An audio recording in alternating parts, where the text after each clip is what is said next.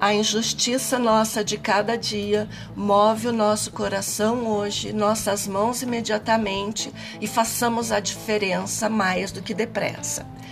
Tempos de Covid e vamos ao médico por algum motivo. Particular ou não, é certo que ninguém chega e já é atendido. Sempre se fica esperando a vez. Numa dessas esperas, eu preocupada com o bem-estar da minha mãe, escolhendo melhor cadeira para ela se sentar, mais ventilação, mais distância dos demais, mais limpo, enfim, era a minha mãe. Preocupação genuína quando observo a chegada de uma senhora, mas não para ser atendida. Ninguém estava preocupado com ela, se estava, pelo menos não naquele momento era uma idosa negra. E o negro aqui não fazia diferença ali. A diferença que quero trazer era a condição de alguém que ia proporcionar na idade dela a higiene dos demais. Era uma catadora de papelão. Claro que para o seu sustento catava, mas quem se importa se aqueles papelões tinham bactérias?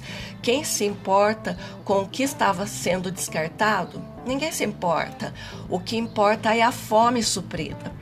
A TV hoje apresentou mães com rotinas de home office e os filhos inseridos nessa rotina. Mãe amamentando enquanto digita é fato que também é uma realidade. Certeza eu tenho, porém, de que mães muito parecidas com as que eu vi existem aos milhares, e se as entrevistam, são poucos. Mães que deixam seus filhos mais velhos de 12 anos cuidando de uma escadinha de outros menores.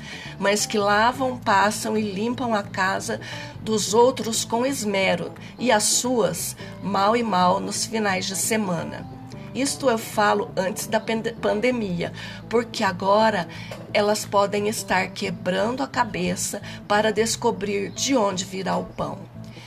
Eu pensei naquela que via, eu pensando na minha, e ela, por certo, filhos teria, pensando no pão de cada dia. you